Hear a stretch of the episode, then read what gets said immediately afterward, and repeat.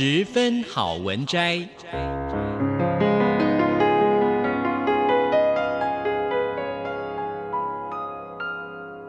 十分钟的心灵补给站。无论是快乐还是悲伤，不管是白天或是黑夜，阅读一篇好文章，也许只要短短十分钟，却能在你的心头低回，往复不已。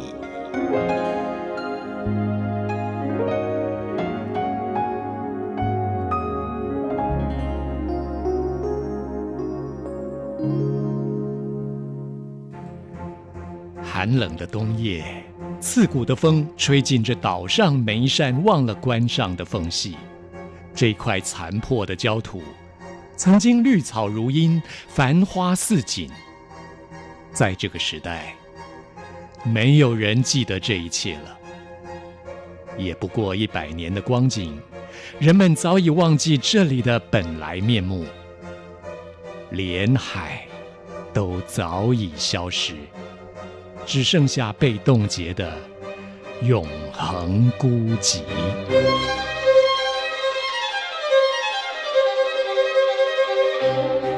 少年带着哭泣的他，像带着沉重的纱布似的，在雨中疲倦地走着。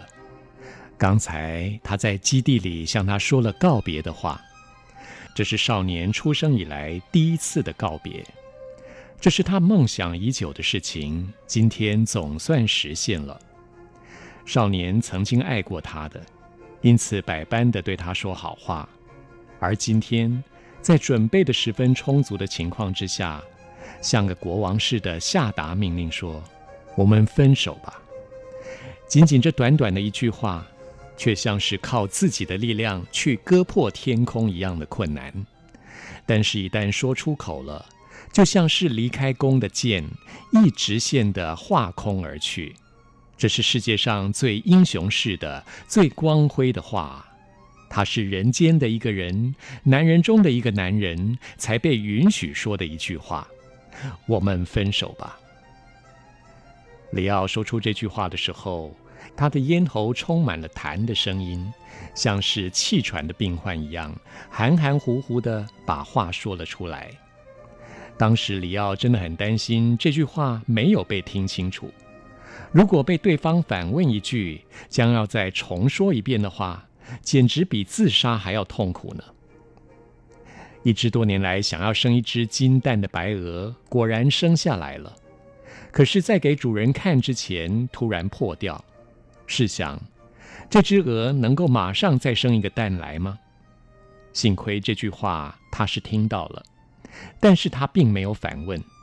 不管是幸还是不幸，里奥总算将长期以来期望的山顶，靠自己的一双脚超越了他。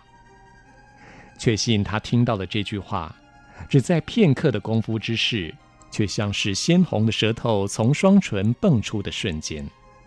那时候基地非常的吵杂，有其他人的声音、机器的碰撞声，还有警报的铃声。因为当时起了暴风雨，基地的每一扇通气口都关着，造成更喧闹的反响，让人都头昏眼花了。里奥这句含糊不清的话，透过噪音传到这女孩的耳朵。女孩突然睁大了眼睛。其实，与其说她是眼睛，不如说是某种破绽，一种无法收拾的破绽。从那里，两颗泪珠迸涌而出。女孩并没有显露出想要哭的征兆，也没有发出哭泣的声音，仅仅靠着美妙的水压。毫无表情地喷出泪水，以那种水压和水量，里奥以为它很快就会停止，因此静静地端详一番，内心到惊吓地沁进薄荷似的凉意。这是里奥按照计划实现的事实，虽然有点机械式，但是成果是可观的。里奥曾经因为喜欢女孩的这种表情而抱她。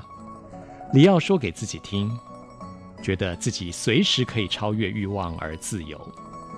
但是眼前这个哭泣的女孩是现实啊，女孩分明是遭到里奥遗弃的。好在女孩眼泪流久了，脸上也就不过分悲伤，让里奥有些放心。女孩穿了一件白色的雨衣，端正地坐在椅子上，双眼直视正前方，任由她的眼泪往下流。女孩不想拿手帕擦拭，缩小的咽喉间呼吸紧迫了，像穿起新皮鞋走路的声音。她的嘴唇微微地颤抖着。基地其他人好奇地看过来，里奥感到非常的困窘。他没想到扰乱自己心境的不是女孩，而是这些不相干的人的目光。女孩的眼泪竟然如此的丰富，真是想也没有想到。无论哪个瞬间，她都以同样的水压和同样的水量在冒涌着，这让里奥有点疲倦了。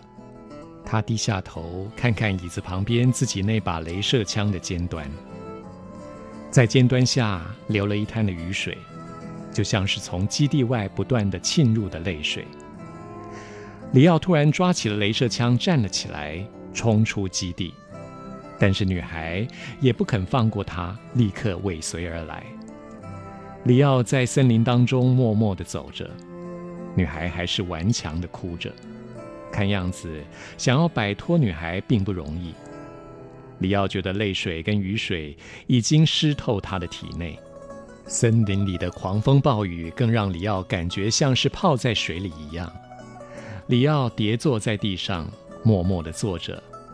过了一会儿，他却被一阵莫名的愤怒给侵袭了。